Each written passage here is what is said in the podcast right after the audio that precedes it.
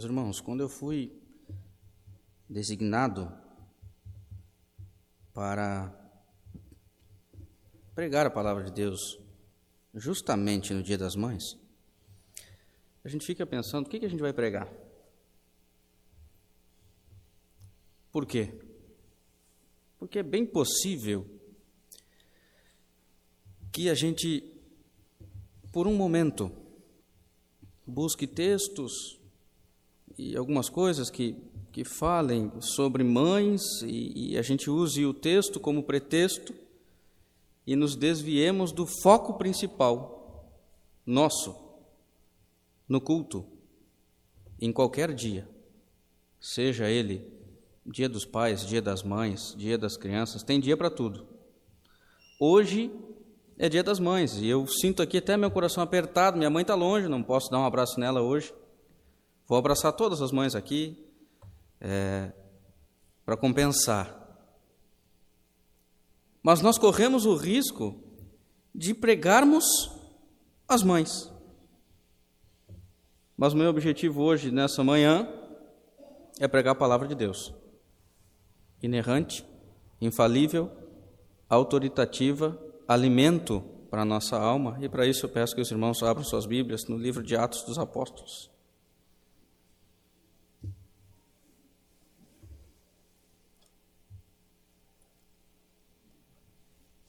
Atos dos Apóstolos, no seu capítulo 9, do versículo 31 ao versículo 43. Eu leio, os irmãos acompanham atentamente nas suas Bíblias.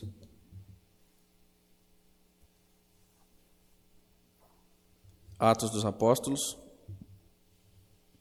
no capítulo 9, versículo 31 ao 43, a palavra de Deus diz assim: A igreja, na verdade, tinha paz por toda a Judéia, Galiléia e Samaria, edificando-se e caminhando no temor do Senhor e no conforto do Espírito Santo. Crescia em número. Passando Pedro por toda parte, desceu também aos santos que habitavam em Lida. Encontrou ali certo homem chamado Enéas, que havia oito anos jazia de cama, pois era paralítico. Disse-lhe Pedro: Enéas, Jesus Cristo te cura. Levanta-te e arruma o teu leito. Ele imediatamente se levantou. Viram-no todos os habitantes de Lida e Sarona, os quais se converteram ao Senhor. Havia em Jope uma discípula por nome Tabita, nome este que traduzindo quer dizer Dorcas. Era ela notável pelas boas obras e esmolas que fazia.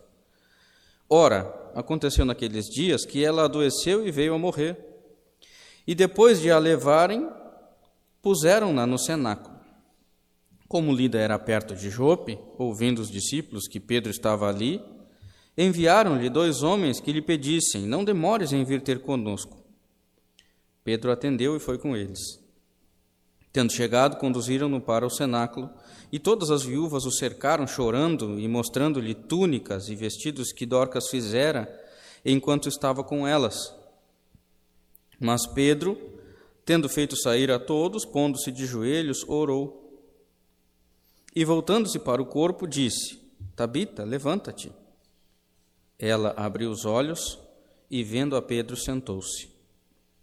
Ele, dando-lhe a mão, levantou-a e, chamando os santos, especialmente as viúvas, apresentou-a viva. Isto se tornou conhecido por toda Jope, e muitos creram no Senhor. Pedro ficou em Jope muitos dias em casa de um curtidor chamado Simão. Vamos orar. Muito obrigado, Senhor, porque cremos que o Senhor já falou conosco pela leitura da tua palavra. Dá-nos a graça, ó Deus, nesse instante de meditarmos acerca das verdades da Sagrada Escritura, entendermos, ó Deus, e para isso nós pedimos a iluminação do teu Santo Espírito, porque nossa capacidade é limitada, nós não conseguimos entender claramente a palavra do Senhor. Ajuda-nos, portanto, ó Deus, ilumina-nos com teu Santo Espírito, para que possamos compreendê-la e praticá-la em nossa vida cotidiana. Nós oramos em nome de Jesus. Amém. O livro de Atos dos Apóstolos nos faz refletir nas várias fases que a igreja passou. Quando nós olhamos para a igreja primitiva, nós vemos que a igreja passou por várias fases, e é interessante que desde o primeiro capítulo de Atos dos Apóstolos nós vemos essas, a narrativa de Lucas, o, autor desse livro, ele mostrando as diferentes fases que a igreja passou, fases quando Pedro pregava, fases quando Paulo pregava, quando os discípulos falavam da palavra de Deus, e o povo de Deus foi muito abençoado, mas também enfrentou muitos problemas. E a vida da igreja é sempre assim. Quando nós mencionamos, por exemplo, o Dia das Mães, e a igreja hoje celebra esse dia, pode ser que muitas famílias estejam contentes porque estão com sua mãe perto. Pode ser que esse mesmo dia cause em muitos tristeza, porque a mãe está longe. A igreja passa por isso várias fases que a igreja passa. Ora, a igreja é muito abençoada por Deus, e ora, essa bênção é o conforto do Senhor por causa da distância, por causa da perda, de tantas coisas que acontecem na nossa vida. A igreja sempre foi assim. Nós vimos Jesus Cristo, depois da ressurreição, passando um tempo ali com seus discípulos, depois ele foi assunto aos céus, derrama o seu Espírito Santo. Naquele dia de Pentecostes, polêmico dia de Pentecostes. E assim ele abençoa, capacita os seus apóstolos e discípulos para o objetivo principal da vida da igreja como um todo: pregar o evangelho a toda criatura. Esse é o objetivo da igreja. Era o objetivo dos apóstolos, era o objetivo dos discípulos e precisa ser o objetivo da igreja falar do amor de Deus para as pessoas, falar da salvação em Cristo Jesus. E foi isso que os discípulos fizeram. Eles pregaram o Evangelho. Então a igreja no início passou por um período de paz, por um período de harmonia, mas logo vieram os problemas, porque quando a igreja cresce, os problemas acontecem, e isso é inevitável. E isso começa de onde? Começa dentro de casa. Por quê? Simples. Muito simples. Se você não tem filhos ainda, talvez os seus problemas sejam pequenos. Se você tem um filho, seus problemas começam a aumentar. É uma bênção, herança do Senhor, mas seus problemas começam a aumentar. Se você tem dois filhos, dobrou o problema. Se você tem quatro filhos, pelo amor dos meus filhinhos, A alegria aumenta? Sim, mas as confusões também aumentam, os choques aumentam, os embates aumentam. Agora coloca todas essas famílias dentro de uma igreja só. E aí você vê como é que é a igreja. E a glória de Deus se manifesta na igreja que é formada por famílias problemáticas. Claro que aqui na IPC nós não temos famílias problemáticas, mas em outros lugares tem. Em outros lugares é claro que tem. Meus irmãos, a igreja é assim. Nós vemos essa, esses problemas, a igreja enfrentando problemas, por exemplo, quando o apóstolo Paulo, antes de ser o apóstolo Paulo, perseguia ferrenhamente os cristãos. Ele queria matar mesmo. Depois o Espírito Santo converteu o apóstolo Paulo, e aí ele muda drasticamente a sua condição. Antes ele perseguia, agora ele foi um dos homens mais perseguidos da igreja cristã. E assim nós vemos a igreja caminhando, e desde o início do ministério de Paulo, ele pregou ousadamente, mas ele foi perseguido também ferrenhamente. Então, quando nós olhamos para o livro de Atos dos Apóstolos, nós vemos a igreja passando por várias fases. Isso nos faz entender, irmãos, que é Deus que controla todas as coisas, em todos os momentos. É Deus que controla todas as coisas, do jeito que Ele quer, como Ele quer, e todas essas fases da igreja concorrem para que o nome de Jesus Cristo seja glorificado, para que a igreja cresça e assim para que o seu povo seja edificado pela palavra de Deus. Então, Será que quando nós pensamos em um dia desses, que nós comemoramos o Dia das Mães,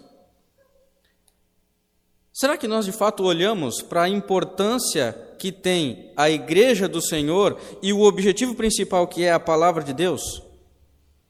Pode ser que hoje as mães estejam cheias de vontades. Hoje eu quero café na cama. Lá em casa já, já, já começaram se, se justificando: ah, a gente vai ter que ir na igreja mais longe, a gente vai ter que acordar mais cedo, não vai dar para fazer o café. Um problema. Já começou aqui de manhã um problema. É, pode ser que algumas queiram churrasco, pode ser. Qual é a vontade da, da, das mães hoje? Será que essa vontade vai ser sanada, meus irmãos? A vontade principal de uma mãe deve ser ver a sua família na igreja crescendo na disciplina, na demonstração do Senhor, ouvindo a palavra de Deus desde a mais tenra idade. Mas qual é a vontade do Senhor para a igreja? A vontade do Senhor para a igreja implica paz, conversão e ressurreição. E é isso que nós vemos no texto que nós lemos aqui. A vontade do Senhor para a igreja implica paz, conversão e ressurreição. Eu quero dividir esse texto aqui em três partes para que a gente entenda de maneira mais clara o ensino da Escritura. E o primeiro primeira parte que nós vemos é um tempo de paz, isso no versículo 31. Então, em primeiro lugar, é preciso que a gente reflita nesses acontecimentos imediatamente anteriores ao texto que nós lemos aqui. Paulo estava sob perseguição, não só ataques daqueles que eram opositores ao cristianismo, mas também daqueles que eram cristãos, mas ainda enxergavam o apóstolo Paulo como o antigo, como aquele perseguidor, ainda estavam naquela fase de transição. Paulo há pouco havia sido convertido. Então a igreja ainda estava meio reticente com ele. Olha, será que ele é mesmo um apóstolo? Será que não é? Como é que isso está acontecendo aqui? Então ele, ele enfrentava ainda é, essas perseguições, né? mas o que até então não tinha era paz, antes do versículo 31. A partir do versículo 31, nós vemos Lucas, Lucas dizendo aqui, na verdade, a igreja tinha paz por toda a Judéia, Samaria e Galiléia. Essa região aqui compreende a chamada Palestina. Então aqui existia paz, de acordo com o relato de Lucas. Então aqui a gente precisa considerar primeiro o governador dessa época que era é, Pôncio Pilatos. Né? O que, que aconteceu aqui para que existisse paz? Esse Pôncio Pilatos, de alguma forma, compactuava com as perseguições sofridas pelos cristãos. Então, ele não se importava muito que os cristãos fossem perseguidos. Mas nessa época, ele foi sucedido por outro imperador. E esse outro imperador, então, promove, por assim dizer, um período de paz. Em segundo lugar, nós vemos também uma outra mudança que aconteceu na igreja naquele período, é que Caifás, que era o sumo sacerdote na época, foi deposto. Esse Caifás aqui era aquele que envidava todos os esforços para perseguir os cristãos. Ele foi deposto do seu cargo. Outra pessoa, então, assume esse cargo. E agora a igreja passa por um período de paz. Então, aprove ao Senhor dar aos cristãos um período de paz. Embora nós saibamos que o cristianismo implica perseguição, quando Deus quer, ele proporciona paz aos cristãos. Quando Deus quer, ele dá uma trégua. É uma trégua, irmãos. A regra é a oposição. A regra é a perseguição, são problemas. Nós não podemos dizer assim, olha, venha para o cristianismo, venha para a igreja cristã, principalmente a igreja presbiteriana, que olha, seus problemas acabaram. Não é isso que a igreja, que, que a igreja ensina e que a escritura nos mostra. Mas em alguns períodos Deus concede ali paz. E isso aconteceu nesse período aqui. Qual era a postura dos cristãos? Eles se edificavam Eles caminhavam juntos no temor do Senhor e no conforto do Espírito.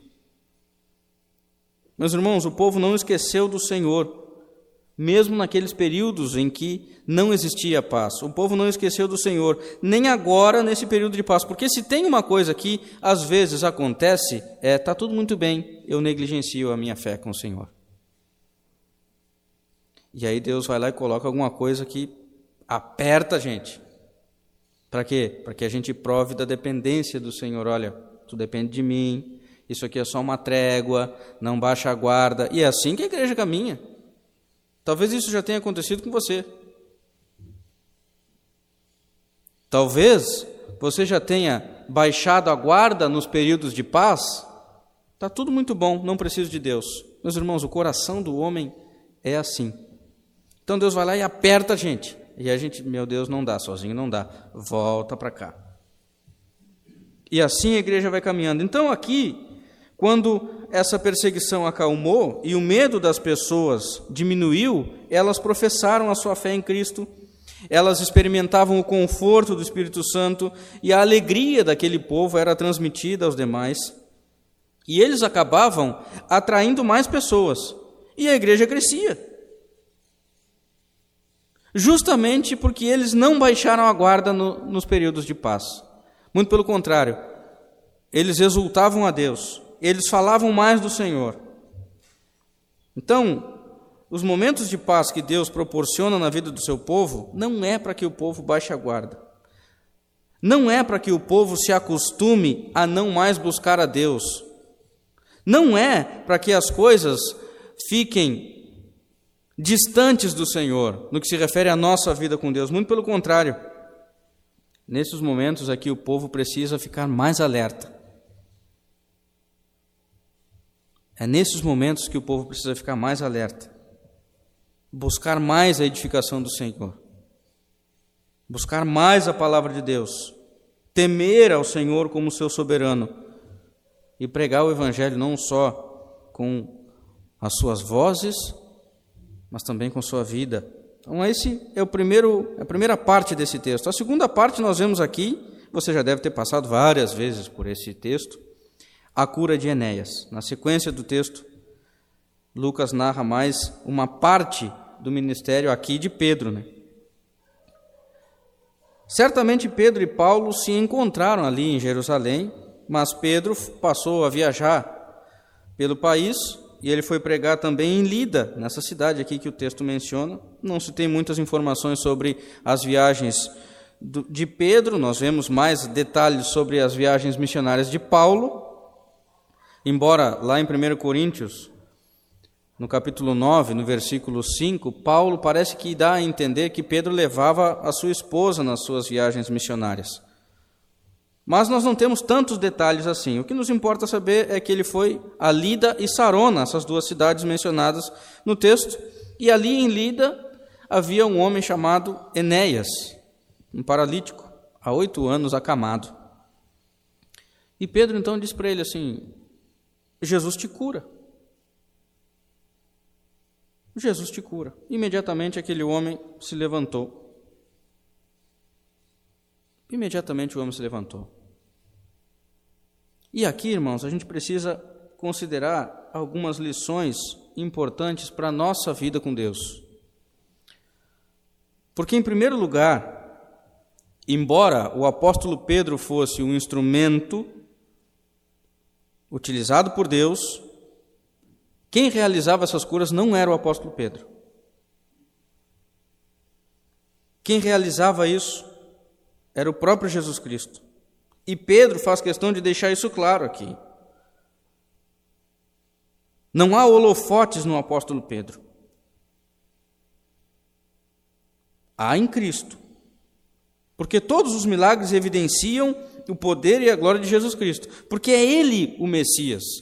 Tudo aquilo que acontecia naquela época não é para que os apóstolos ficassem em evidência, mas para que a glória de Deus fosse manifesta, para que Jesus Cristo fosse identificado como o Messias, o Cordeiro de Deus, aquele que tira o pecado do mundo. Sempre é esse o objetivo dos milagres que acontecem na Bíblia. Diferente, às vezes, de milagres que acontecem hoje. infelizmente. Em segundo lugar, irmãos, o objetivo daquela cura foi a conversão dos habitantes de Lida e Sarona. Não foi apenas para aquele homem especificamente. Não foi só para isso. Não há sentido no milagre se não há salvação de pecadores. E isso sempre precisa ficar muito claro na nossa mente. Porque se não for assim, irmãos, o que acontece é que muitas pessoas são curadas, mas não são regeneradas. Muitas pessoas são curadas, mas não são regeneradas. Isso nunca pode sair da nossa mente. Muitas igrejas podem estar cheias de manifestações espetaculares, duvidosas, mas pouco temor de Deus. Os nossos olhos precisam ser abertos para isso. As pessoas que presenciaram aquela cura se converteram ao Senhor. As pessoas que viram aquilo acontecer reconheceram o pecado delas, reconheceram o senhorio de Cristo. O objetivo era a conversão de pecadores. E louvado seja Deus por isso. E a terceira parte que nós vemos aqui é a ressurreição de Dorcas. A narrativa de Lucas continua e agora ele fala sobre fatos ocorridos em Jope, outra cidade que ele passou. E naquela cidade, era uma cidade importante, uma cidade portuária, e ali havia cristãos, pessoas que verdadeiramente testemunhavam de Cristo, e dentre estes cristãos, dentre a igreja do Senhor, havia uma mulher chamada Tabita, cuja tradução é Dorcas, né? o seu nome grego é Dorcas. A tradução desse nome aramaico, Tabita, é gazela. Não sei se é tão saudável assim utilizar essa tradução como elogio para as mães hoje, mas a tradução desse nome aqui, Tabita, era gazela. O nome grego então era Dorcas. Essa mulher era conhecida pelas obras de caridade que ela fazia. Ela era uma safira. Em alguns lugares tem até alguns projetos que a SAF faz com esse nome, Dorcas. Então, Dorcas era uma safira. E muitas mulheres se espelhavam nela e não só se espelhavam, mas dependiam dela. Então, nós vemos é, a influência dela não só naquela ocasião, mas a Escritura mostra a sua influência e as pessoas ainda hoje se utilizam desse exemplo para até nomear aí ah, projetos sociais e fazer alguma coisa na igreja espelhados naquilo que essa mulher fazia. Então, acontece que ela adoeceu, não se sabe necessariamente qual era a doença e ela morreu. Então, certamente esse fato, irmãos, entristeceu a cidade toda, porque era uma mulher muito conhecida, muito querida por todos. E Lida ficava perto de Jope, e os discípulos então souberam que Pedro estava lá em Lida e enviaram dois mensageiros para chamarem o apóstolo Pedro. E Pedro logo atendeu o pedido, a, a viagem era relativamente curta. Quando eles chegaram lá, o conduziram para o cenáculo e as viúvas estavam ali pranteando, chorando por causa da morte de Dorcas, todas ali em volta do seu corpo. Isso era o costume da época. Elas prantearem bastante a perda de alguém. E não é só um costume, mas também uma necessidade. Nós fazemos isso sempre que enfrentamos uma perda. Então a tristeza e a preocupação eram extremamente grandes, porque quando nós levamos em consideração o trabalho que ela fazia, ajudando as pessoas, ajudando as viúvas, agora aquelas viúvas estariam desamparadas, porque elas não tinham sustento. Como seria a vida delas de agora em diante? Ou seja, o cenário ali era de morte e desespero. E nesse cenário, irmãos, algumas coisas precisam nos chamar a atenção como as coisas aconteceram ali naquela ocasião. Em primeiro lugar, nós vemos que Pedro ficou sozinho com o corpo. O texto nos fala isso, ele ficou sozinho. É bom lembrar que Pedro tinha capacidade, o Espírito Santo o havia capacitado para realizar curas e milagres, em nome de Cristo. Mas, novamente, nós não vemos aqui ele buscando holofotes. Ele ficou sozinho lá, dentro do quarto. Ele não reivindicou glória para si. Ele ficou sozinho. A exemplo do Mestre Jesus Cristo, quando ressuscitou a filha de Jairo. Ele ficou sozinho. Outra questão importante aqui é que ele não precisou tocar no corpo. Ele apenas falou. Ele se voltou para o corpo e falou. E nisso aqui, irmãos, nós vemos o poder da palavra em nome de Jesus Cristo. E às vezes até esse poder é mal entendido, mal interpretado, porque as pessoas pensam que em nome de Jesus Cristo é uma palavra mágica. Faz o que pensar e fala em nome de Jesus Cristo e parece que isso valida todas as práticas. Não é assim. Não é assim que funciona. Se você notar no texto, até a frase que Pedro falou foi muito semelhante à que o próprio Cristo falou. Cristo disse assim: Talita cumi, quando ele ressuscitou a filha de Jairo. Quando nós traduzimos essa frase, nós vemos a sua tradução dizendo: Menina, levanta-te. Pedro, por sua vez, falou: Tabita anastete. Essa é a menção em grego. Mas alguns estudiosos dizem que ele pode, inclusive, ter falado na mesma língua que Cristo falou, naquela ocasião, em aramaico.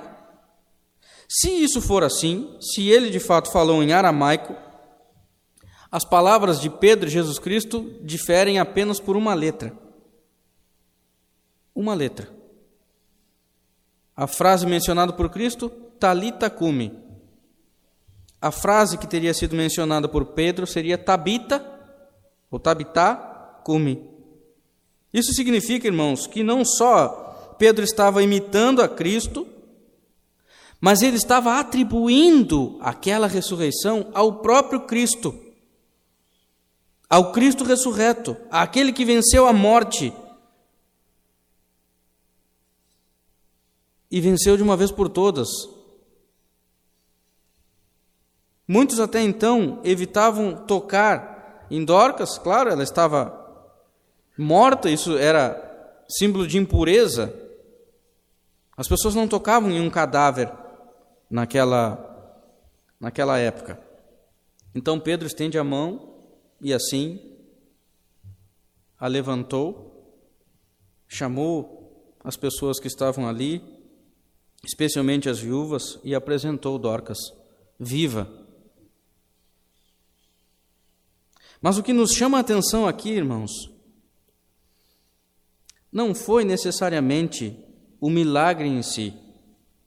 Por quê? Porque ela ressuscitou para morrer depois. O único que ressuscitou para não morrer foi o nosso Senhor e Salvador Jesus Cristo. As demais ressurreições que aconteceram na Bíblia, a pessoa ressuscitou, mas depois morreu. Mas aquele fato se tornou tão conhecido pela cidade, aquela cidade de Jope, que muitos creram no Senhor e novamente nós vemos o objetivo daquelas curas e milagres que eram feitos: a conversão de pessoas, a expansão do reino de Deus, Naquela ocasião, irmãos, não foi apenas Dorcas que ganhou nova vida, mas muitos daqueles que estavam mortos em seus delitos e pecados puderam ouvir do Evangelho e ganharam nova vida. Foram regenerados pelo Espírito Santo. Essa é a obra de Deus na vida das pessoas. A conversão, a regeneração, Muitos creram no Senhor. Então, o objetivo desses prodígios sempre foi a glória de Cristo e a conversão de pecadores. Então, nós vimos aqui nesse texto, irmãos, que a vontade do Senhor para a sua igreja implica paz, conversão e ressurreição. A igreja crescia não apenas em número, mas no temor do Senhor. Os líderes da igreja não queriam glória para si. Tudo que eles faziam, eles apontavam para Cristo. Tudo redundava em glória, honra e louvor ao nome do Senhor Jesus Cristo.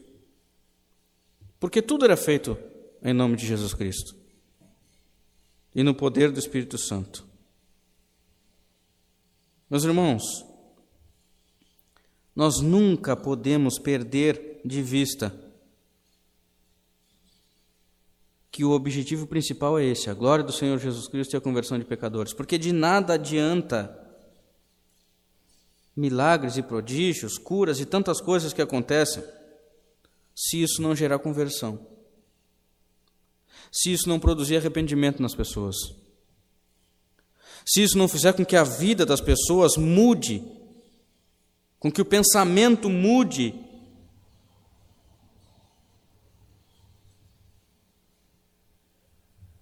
a igreja desfrutou paz naquela época, e essa paz que a igreja desfrutou, irmãos, é um vislumbre da paz eterna que a igreja terá com Cristo na glória.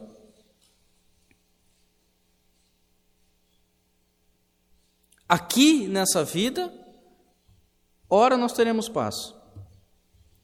Em outros momentos, talvez não. Por quê? Porque coisas ruins acontecem, e normalmente, quando essas coisas acontecem, coisas ruins atrapalham a nossa comunhão com Deus, é porque nós esquecemos que a paz para um cristão não é a ausência de conflito, é uma pessoa, é a pessoa do nosso Senhor e Salvador Jesus Cristo. Muitas vezes nós esquecemos, é por isso que a gente se desespera quando acontecem coisas ruins. É por isso que quando as coisas saem do nosso controle, parece que a gente não tem paz. É claro, porque nós não estamos considerando que a nossa paz não é esse sentimento que às vezes a gente pensa que, não, está tudo bem, eu vou sentar no meu sofá, botar as pernas para cima, olhar o Netflix e tomar um chimarrão agora no inverno, coisa boa. Meus irmãos, isso não é paz. A paz para um cristão é a pessoa de Cristo. Eu não sei, irmãos, hoje, se você está passando por um período de paz nesses termos. Mas a paz para um cristão é a pessoa de Jesus Cristo.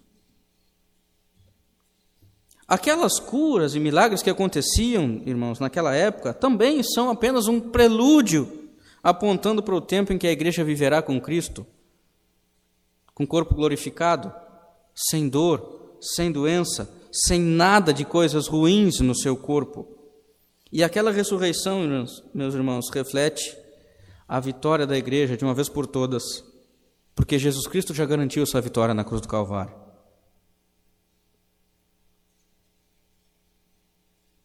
Então, quando nós pensamos em comemorar um dia,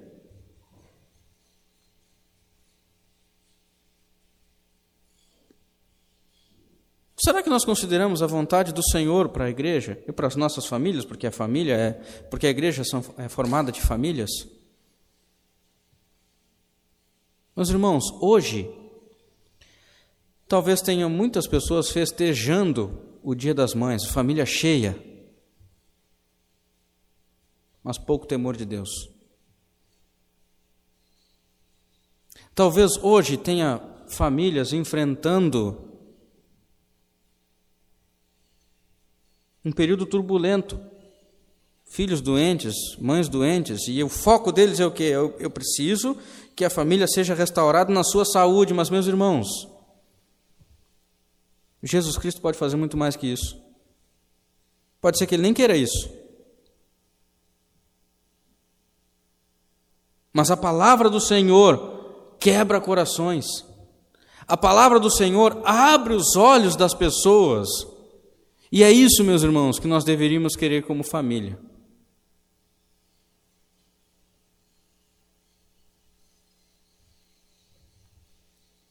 Então, se eu tivesse que aplicar esse texto para os nossos dias, aplicando especificamente para o dia que nós comemoramos, eu diria o seguinte: Mães, digam para os seus filhos que a paz para um cristão é uma pessoa. Pregue o evangelho para eles. Ensine-os dentro da igreja. O temor do Senhor, que é o princípio da sabedoria.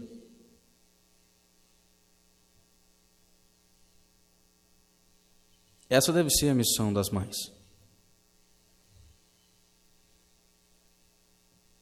Filhos, o Evangelho é melhor que rosa. O Evangelho é melhor que chocolate. Se tem um presente que você precisa dar para sua mãe hoje, é a mensagem de salvação. Eu não sei quantos vão sair daqui, já, já, já estão esperando, de repente, já nem estão mais com a cabeça aqui, estão esperando lá o churrasco que vou fazer para minha mãe. Faça, o churrasco é bom mesmo. Convida até o pastor para ir lá comer junto e a gente vai lá dar um jeito, eu ajudo até a fazer. Mas o que vocês precisam fazer, meus irmãos, de principal, é pregar o evangelho para a mãe de vocês. É querer que as famílias vivam temendo ao Senhor, servindo a Deus. É assim que a igreja cresce espiritualmente. Que Deus nos abençoe nesse dia que nós comemoramos, dia tão especial, conservando em nós o foco principal, a Sua palavra, o tempo todo o tempo todo. Que as famílias, nesse sentido, então, comemorem hoje um dia glorioso que redunda em glória para Deus. Aprove a Deus criar famílias assim. Ah, mas o meu relacionamento com a minha mãe não é tão bom. Prega o Evangelho para ela. O Evangelho transforma vidas. Ah, os meus, os meus filhos estão longe hoje. Liga para eles, diz assim: ó, meu filho, vou pregar o evangelho para ti por telefone. O evangelho precisa mover a nossa vida. O evangelho precisa ser a, o que a gente tem de principal. Que nosso Senhor nos fortaleça. Ah, mas eu não tenho filho ainda, eu estou grávida. Tu não tem desculpa. Quando teu filho nascer, tua responsabilidade é criá-lo dentro da casa do Senhor. Ah, mas eu nem sei se vou ter filho. Quem sabe é Deus. Tua responsabilidade é viver e pregar o Evangelho a toda criatura, o tempo todo.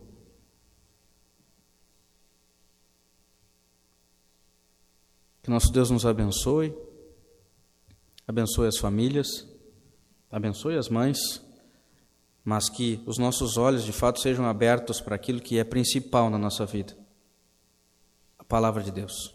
Vamos orar. Muito obrigado, Senhor, porque a tua palavra fala aos nossos corações. Muito obrigado a Deus por, por tudo que temos feito que agradam ao Senhor.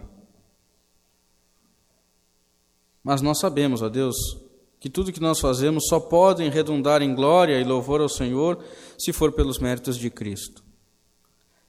E é por isso, ó Deus, que nós oramos e pedimos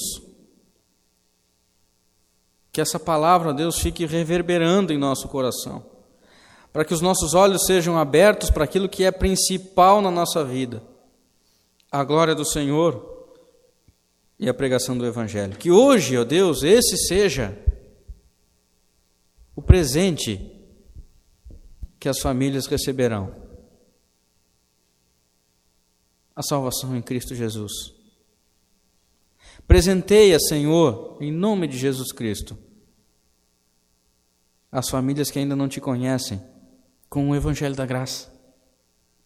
Abra, Deus, os olhos espirituais das famílias hoje, para que elas, aquelas que já estão, já são salvas pela tua graça, que reconheçam a Deus tão grande bênção que já receberam. Aquelas famílias, ó Deus, que ainda têm mães e filhos que ainda não são cristãos, ó Deus,